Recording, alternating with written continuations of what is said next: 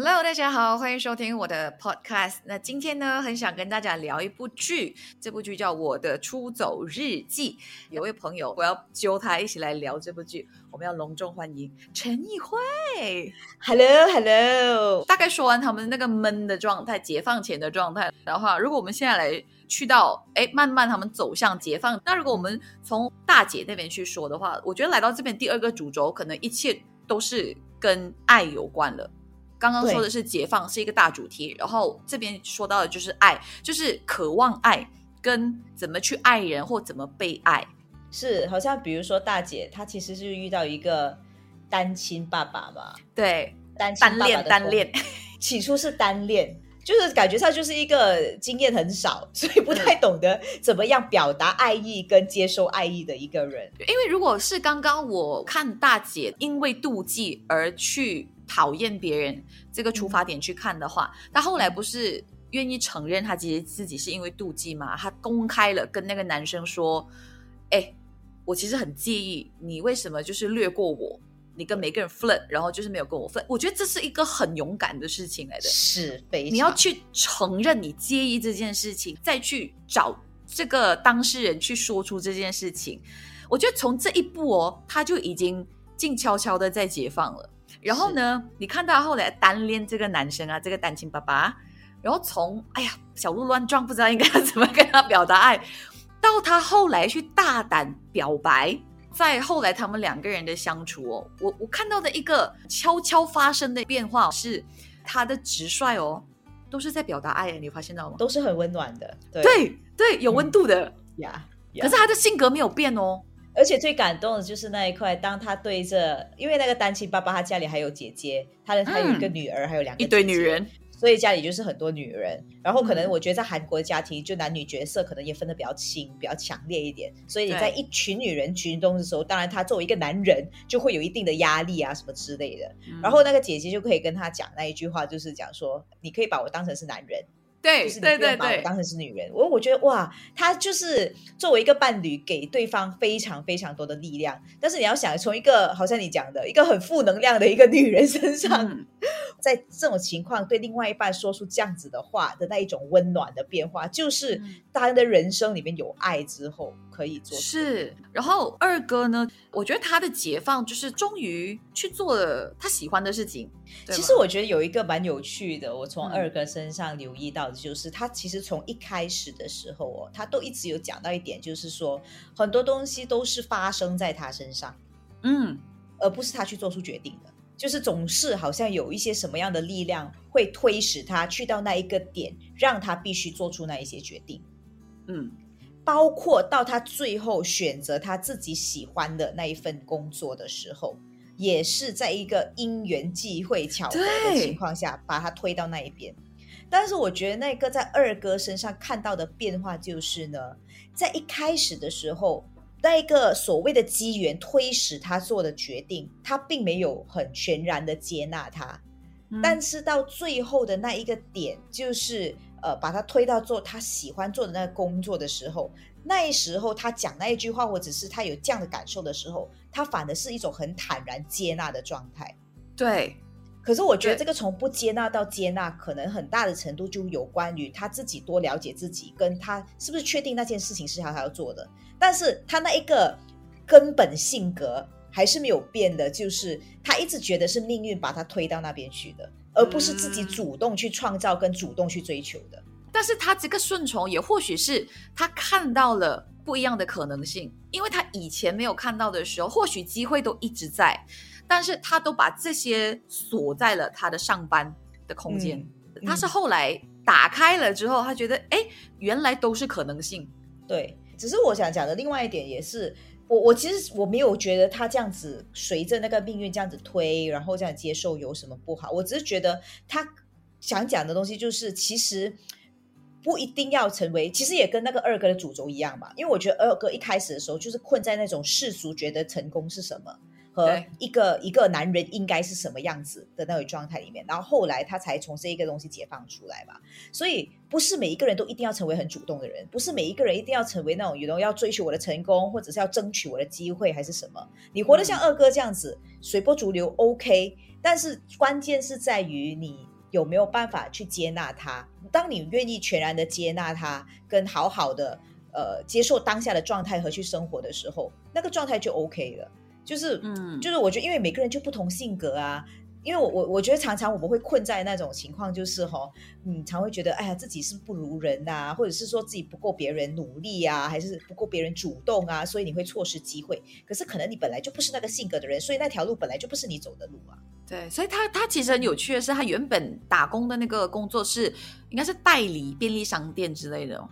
处啊，理便利商店，对对，就是那种集团，然后他是那个嗯集团下来的负责人。去开 branch 啊，去开便利商店，然后去雇那些便利商店的大小事这样子。然后到后来，他的转变是他去当了一个便利商店的老板。那个时候呢，你已经觉得哎他在做改变了，但是你有发现到吗？他其实也没有很开心。看他整个状态，就是只是因为家里发生了一些事情，我好像应该站出来承担一些什么的这样。然后他才做出那些改变。到最后，你刚刚说他去做了一个命运安排他去做的一个工作，然后也他也可以发挥他对世界温柔的这一面的，就是礼仪师。嗯，所以他的变化是这样子。我还有一个我很喜欢呃二哥做的一件事情，就是刚刚你不是说通常排行第二的都是那个润滑剂嘛，去凝聚整个家庭关系的人，他就做了这件事情。在整部剧里面，他们家庭互动最良好、最惬意、最轻松的那一个场面，就是二哥带着一家人去海边散步。你是说开着巨先生的车吗？对，哎，那不是他买的车，是他巨先生的车哦。对，不是他自己的车哦，他买不起车那时候。对，可是你不觉得那个是他跟他爸爸从硬邦邦的爸爸，用他温柔的方式去软化他的爸爸，去接近他的爸爸，然后算是你说修补也好，或者是建立他跟爸爸新的一段关系。可是我觉得这个其实也是要等到那个人哈、成熟到一个阶段才有办法做这件事情。就是当你有办法成熟到那个阶段，是你可以接受你的爸爸不是你的爸爸，就是所谓你爸爸不是你爸爸，就是你的那一个角色不一定是要父和子一个上一个下这样子的关系。当你愿意接受这一个角色上的变化的时候，就是如果你想象两个人是一个对称啊，然后爸爸永远在高高在上，儿子在下，唯有你可以接受你爸爸其实。不需要那么厉害的，不用整天在上面的，开始可以调整的时候，也就是说，这个儿子自己本身他开始也要对自己有信心，对自己的自主性越来越强的时候，那个关系才有机会调整。我觉得他大嗯那个时候他做到那一点，是因为他有了那些经历，然后他对自己的那种自信心啊，呃，嗯自己自己的自主性都强烈更加强烈了，他才有办法做出这样子的润滑的效果。哎，对，还有一个，我觉得也算是对我，也不能说冲击，但是当下有鸡皮疙瘩了一下，就是这个男生他辞职了嘛，嗯，然后你知道他爸爸就来了嘛，传统爸爸他就问说：“你到底现在什么打算？”然后这个男生就说：“我就想休息一下，就先嗯休息再打算。他说：“你要休息多久？”嗯然后这个男生就觉得哇，那个压力真是大到他后来就反问了他爸爸一句：“你难道就不能说这么多年来你这么努力的工作辛苦了，你现在好好休息吧？”啊，对，我当下听了就是，其实儿子希望听到的就是这样子，我只是喘一口气而已，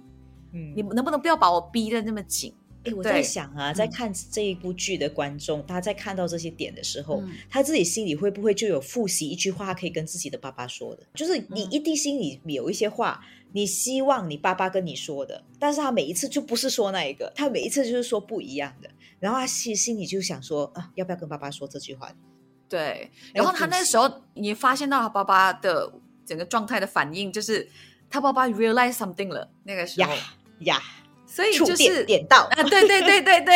然后那个时候可能也是爸爸开始解放的时候，嗯，我所以我说这个二哥是我后来越来越喜欢的角色，是他从爸爸身上看到那种很强硬、很阳刚的那种男人，他可能以为男人要长这样，后来慢慢发现到自己内心的拉扯，他可能一开始也觉得温柔好像不 man，我应该要像爸爸这样子，所以他们每次硬碰硬的嘛。到后来那个海边事件发生的时候，我觉得他开始 realize 到温柔也是一种担当，温柔也是 man 的，嗯所以他可以用温柔、温温暖这一些特质去接下来好好发展他的事业，去做他想做的事情，这样子。嗯，对。然后来到最后，小妹小妹的解放，就刚才我们大概也提了嘛，就是付出爱，主动付出爱，主动跟人有连接，然后跟去感受被爱这件事情。我觉得跟你之前讲的那个火山有一点嗯连接的地方，就是它里面的那个活火山，可能就是很想要可以真真切切的感受到爱，跟真真切切的爱人的那一股能量。然后他的爆发，所以才会对巨先生倾尽全力，不管对方是什么样子，他都可以爱他，他都愿意爱他，这样。唯一让我觉得稍微不太现实的地方，他跟巨先生的关系，在这部剧里面，是他爱人的这个方式已经到达了最高境界，就是你不觉得吗？就是对于你刚刚我们已经说了，巨先生是酗酒的，可能甚至还有酒精中毒的状况情况这样，但是这个女生可以做到，我不过问你任何事情，我不嗯试图改变你任何事情。嗯 Is it possible in real life?，Well。我觉 Well，得，我觉我觉得啦，我觉得啦，真的是呃，有有一些人确实，我觉得真的很会爱人。我觉得其实这个是爱人的能力来的，嗯就是很会爱人的能力，就真的是可以做到我接受你的全貌，我不改变你，但是不代表我不能鼓励你哦。就是我可以鼓励你，就是如果可能我看到什么事情，我可以跟你讲，然后可以鼓励你，但是不会想要去改变你，变成我要你的样子。我觉得嗯这个东西其实是现实的，因为我确实也见过。呃，我身边有朋友是懂得这样来爱人的，而通常这种人基本上他也是来自他自己本身就真的有很多的爱，然后他很有安全感。可是嗯。我觉得它不现实在于你选到这样的人，然后你还可以提供这样的爱，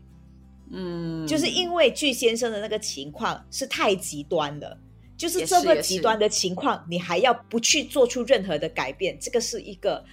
我觉得很难很难，根本几乎不可能的事情。你不改变其实很危险的，你明白我意思吗？你不是改变对方，那你就是要改变自己，离开他。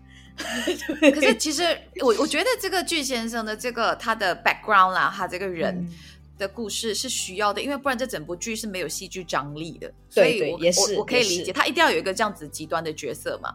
因为刚刚你说你身边也有一些有些你朋友的例子是真嗯实，他们很懂得用爱去包容另外一半。嗯但是我觉得难的地方是在于看到了，你觉得这是坏习惯，但是不说，这是一种智慧。对对对，比如说啊，比如说我讲一个呃很很简单的例子好了，比如说、嗯可能有一个朋友，他的另外一半是一个对自己没有什么信心的人，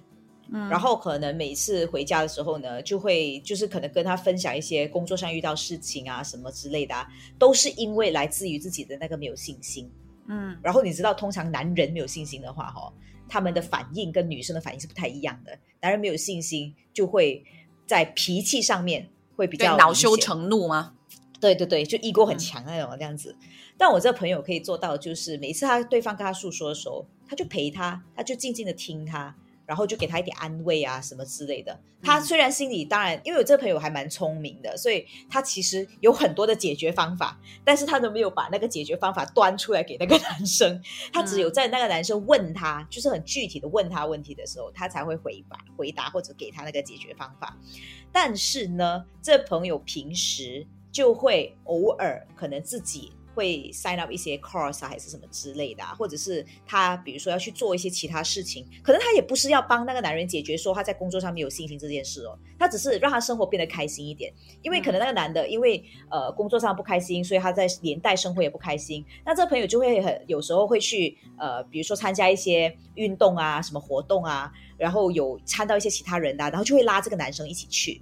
嗯。就这样子慢慢慢慢的，你可以看到她的那个老公的精神状态是有改变的。嗯就是我我觉得这是很有智慧的方法，就是很懂得爱对方跟很有智慧的方法。你不一定是说哦，因为你工作没有信心，然后我就要再让你变在工作变得更强大，而且你做另外一半，你也没有办法在他的工作上帮到他什么。对，没有，我想说，千万哦，不要再比如说你发现到对方是因为没有信心啦，嗯然后呢，说你要有信心一点，你可以的，哇，加油！千万不要做这种事啊！真的，这个就好像我跟你讲，我很穷啊，然后你跟我讲你要赚多一点钱，真的的不记努力一点，努力就可以了。这样，对，可是我觉得他其实那个朋友给到他的感觉，其实正是小妹给到巨先生的感觉，就是不管我讲什么。对你不管你长什么样子，我还是会很爱你。我觉得小妹的这个解放哦，有一个最阳光的结果，就是除了她改变了自己，她 feel 到爱，她也可以用爱慢慢的引导另外一个人走向阳光。嗯，我觉得这个真的很厉害，就好像你刚刚朋友那个，就是现实生活上的例子这样子啊，对啊，很长的一段路啊，不容易啊。真的真的，所以我佩服，这是真真的是大智慧来的。然后，如果要说呃这部剧有什么金句的话，我觉得小妹是最多的啦。然后我之前也在 Facebook 有 po 过一个嘛，就是我很喜欢的，叫“我不要死后再到天堂，我要活着看到天堂”这一个。对对对对，就是你现在其实就可以看到天堂了。为什么我们要这么的认命，觉得说这一辈子就是呃，就是活着的这一世就是来苦的，就是来受罪的，然后就是嗯没有什么希望的，要等死后才可以。就是现在是积德的，我们 只有死后才能上天堂。这种就是他他很倔，他是啊，他有一个倔强这个个性在，对，才会说出这样的话。所以其实他某个程度上成也倔，败也倔，对不对？嗯嗯，就是我觉得人都是这样的啊。，对不对？嗯哈、你的优点也可以是你的缺点。呀但你讲到如果京剧的话，其实我其实很喜欢，而我觉得大概也是整部剧，或者是任何一个人想要解放的话，或许只要他可以可以抓紧这个信念，我觉得离解放的路可能就不远了。就是他们同好会的那一那一个名句，嗯嗯嗯嗯，不假装幸福，不假装不幸，诚实以对。要对自己诚实。对，然后你不用假装，你只要对自己诚实，因为你第一步就可以看清楚到底现在的状态是什么。因为我觉得很多人之所以会，好像你呃一开始节目的时候有讲到，哦、会不会闷闷的，但是不知道自己问题出在哪里。嗯那个东西很多是因为我们不愿意诚实的对自己，所以会用很多的借口或者很多的其他理由去包装自己可能最根本、最脆弱跟最不敢面对的那一块。可是如果你敢马上就去看那一块的话，你就知道你要从哪里开始改起了。哎，所以这个也到了呃，小妹最后在同行会说的那句话啊，她就说解放的意义就是在找到问题的原因嘛，嗯，对吗？嗯就是你找到问题的原因之后呢，你才好想怎么解放，不然你解放 from 什么，你都不知道原因是什么。对。可是我觉得嗯那个是第一步啦。我觉对，得当然当然，可是那个很嗯重要啊，没有那个就没有办法解放了。嗯是是真的，因为我我会这样提，是因为哈，我不知道嘞。我在看这部剧的时候，我在想，呃，看这部剧的人可能他会有几个不同的状态，一种就是他有被疗愈到，嗯，就是因为呃。这种状态不只是我有，然后剧中里面的人也有，然后他剧中里面他因为剧中里面的人都有慢慢的走向解放，所以其实我也可以做到的，you know，就是有这一种嗯被同理跟被疗愈的这种感觉。可是也可以有一种状态哈，就是会不会会不会我我不知道会不会啦，因为我不是这样，我不是这样子的状态。但是会不会有人的状态就是看着那个剧，然后跟他一起陷下去啊？可是到最后他们是有走向有希望的啊，他们没并没有说没有走出来，或者没有努力没有改变啊，嗯，对吗？他们并没有一直原地不动的处在那个闷的或困住的状态里面呐、对啦，那个闷的嗯感有渐渐散去了，随着那个对，所以千万看这部剧。That's why 为什么我 advise 你不要弃剧，不然你就会困在那边。不能看到第二集就弃剧，OK？你要看到第十六集，你才感觉到人生有希望，这样。哎，所以，所以坦白说啦，你你看完整部剧，你的真实的感受是什么？我真实的感受啊，就是我觉得我看这部剧，我可以理解到他为什么会那么的被喜爱。然后，当然，我其实也在剧里面找到一些呃自己或身边的影子，嗯但是。呃，好像我在起初为什么帮他打六分或七分这样的状态，就是因为我觉得可能我自己首先我不是一个会把自己困在同一个地方太久的人，就是我觉得我的同理没有那么的强烈，那是一点。然后另外一点也是，其实我很喜欢看那种会惹到我的情绪起伏波动很大的戏的，因为我的日常生活里面，我的情绪波动是非常小的，所以太理性了，太理性了。就是我我的情绪非常稳定，但是你这个感情总要有出口嘛，所以其实影剧通常都是我的情感的出口，我很喜欢用剧来哭一哭的。然后这个剧的问题就是，他一直轻轻的摸你，他不他不 他不戳进去啊，嗯嗯嗯，他的所有的情绪味都是轻轻的点到为止，那个闷的感觉包括在这里，就是哎呀，好像有动到一点点。但是你可以不要只是 tease 我嘛，你可以就给我够喉，不够喉。啊、对对对对，我我自己反而就是跟你相反的，我不需要影剧来牵动我的情绪太多，所以我会避开悲剧。我我们怕戏剧弄到我哭的，因为我平时就是我之前也是有提过嘛，我的那个镜像神经元很强大，就是看到嗯别人哭，我就算不感动我也会哭的，但我觉得很累，因为那不是嗯我真实的情绪嘛，我不是真的因为感动，真的因为感受到你的你的悲伤所以哭。那这部剧你刚刚觉得闷闷的这一块，反而是我喜欢的，是因为我的情绪起伏本来就是比较容易波动大一点的，所以他嗯。轻轻点到我就已经觉得很够了，我就已经觉得哇，他说了这一句话，我就可以，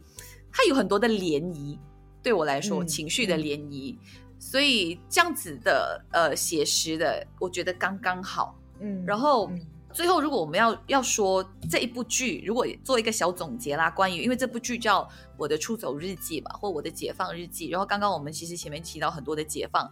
我其实还发现到关于解放这个有一个重点，就是从被动变主动，对吗？就是嗯刚刚他们有很多的闷，很多的厌世，都是因为他们很被动的在过日子，活着就活着。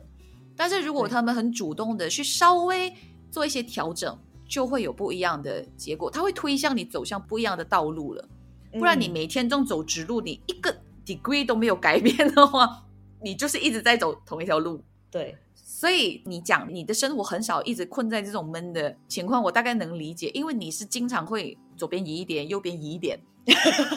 对嘛？对嘛？我其实也是这样的，我也是这样，只是因为我们最大的差别就是刚刚我们讲的那个情绪起伏，你的理性比我强，嗯我的感性又比较强，所以我嗯虽然移动了，但是我的情感拉扯还是在的。对对，啊而且你要你你移动你所需要的能量会来的更大一点，我相信。，对，会消耗我的很多能量。嗯然后第二点就是也刚才提到的，一点点就够。所以最后巨先生他的解放就是他开始踏出那一小步，嗯他就跟自己说：“我知道很辛苦，但是我愿意一小步一小步的前进。一天累积，他说几秒钟的快乐，几秒钟的感动，把它变成可能五分钟，一天五分钟就够了。对，我觉得其实这个还蛮真实的，因为如果你想要做改变的人，通常可能他的心里想象的那个改变是一个巨变，就是一对个很大的、很不一样的面貌。嗯可是问题是，我们的在生活里面、现实啊各种情况下，你是不可能一下子就做出那么大的改变的嘛。比如说你要对转行，你也要做很多准备才有办法转行，你不可能一跳就人家在你没有任何经验下就可以让你转行，不不可能的啊。所以我我觉得很多时候有一些可能起初想要改变的人，然后会放弃的原因，是因为他觉得做不到。但是如果我们嗯用巨先生的方法，就是你讲的每一天累积一点点，然后在你每一次碰到困境的时候，或者觉得自己改不到的时候，你快点拿回之前哦累积到的那一点点，拿来看一下，诶，其实我有成功累积过的，然后你就继续的在累积，然后不知不觉你就走到那边而不自知，我觉得最怕就是很多人不承认那个一点点，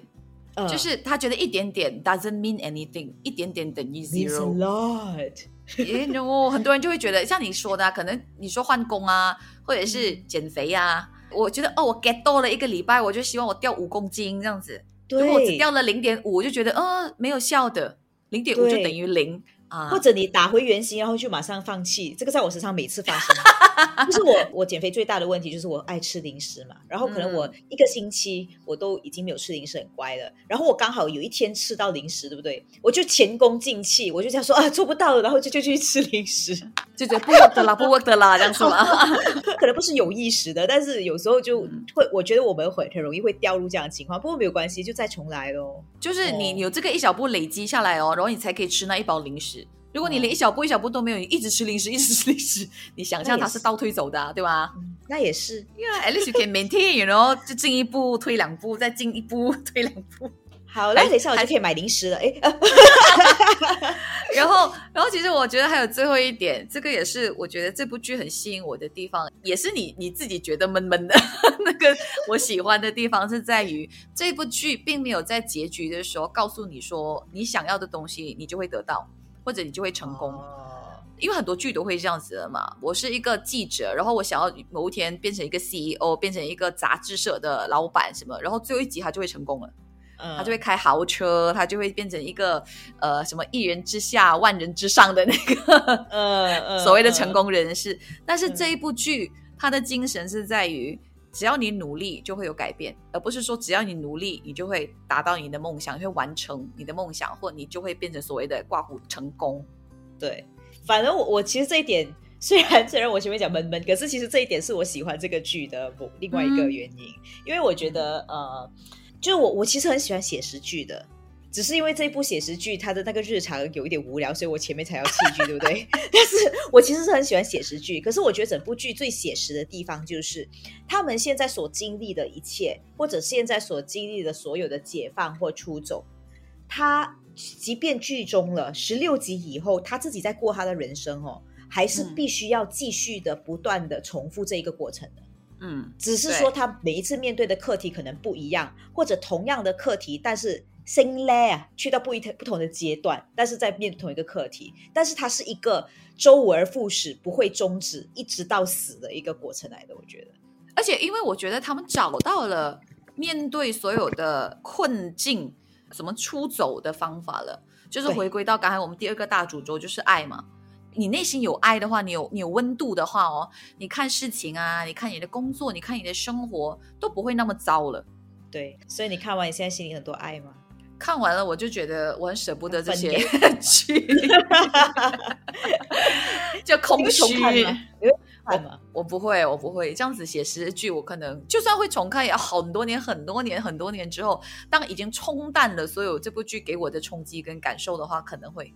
嗯，而且因为它的 surprise 都已经揭开啦，那也是。哦，其实讲实话，讲剧情铺陈上面，它中间确实有蛮多 surprise 的啦。虽然它的剧的主调是闷。但是其实它的剧情确实有令人惊喜的地方的。我要最后很感谢这个编剧叫朴海英编剧，因为他一定是心思非常细腻的人，很 sensitive 的，很有爱的，可能或者是很渴望爱的，然后他才有办法写出这样子的剧本跟这些对白这样子。然后呢，最后就回到我们今天这个主题，就是你也写一本出走日记吗？我就留一个问号给你，你看了我的出走日记，你会去写你自己的出走日记或解放日记吗？但如果你要跟我们互动的话，要跟我们交流关于你看了这部剧的观后感的话，也可以的。呃，当然在 Podcast 这边没有办法回应我们啦，你可以到我们的 Facebook 或者是 Instagram 去跟我们交流的。来说一下你的 Facebook 是什么？呃，你可以去到我 Facebook Facebook.com/slash/Athena T Y H，或者你找 Athena 议会。或者你去 IG 啦，找 Athena Tan 也是可以啦。或者是你去吴浩敏那边，应该也是可以找到我了。对 对对，我有 tag 你的。所以 Athena 是 A T H E N A，然后我的话呢要找 H A U M I N 浩敏，然后浩敏就可以找到我们的 Facebook 跟 IG，然后在那边可以 PM 我们啦，跟我们聊一下。OK，对我也是有一个系列的 Podcast 叫一期一会，大家可以去看。对对对，来宣传一下，宣传一下，赶快宣传了，看那一句。最新的访问是一期会一个人，然后他是一位城市农夫，叫 Christopher Liao。呃，我觉得他的故事很精彩，大家真的是可以去听一下。我就不要在这边浪费五毫米的 air time，可是大家真的要听一下，好听。OK，所以他也是有他的 channel 哈，然后我也是我的 channel，大家都可以支持一下我们的 podcast。好嘞，今天谢谢一会，谢谢浩明。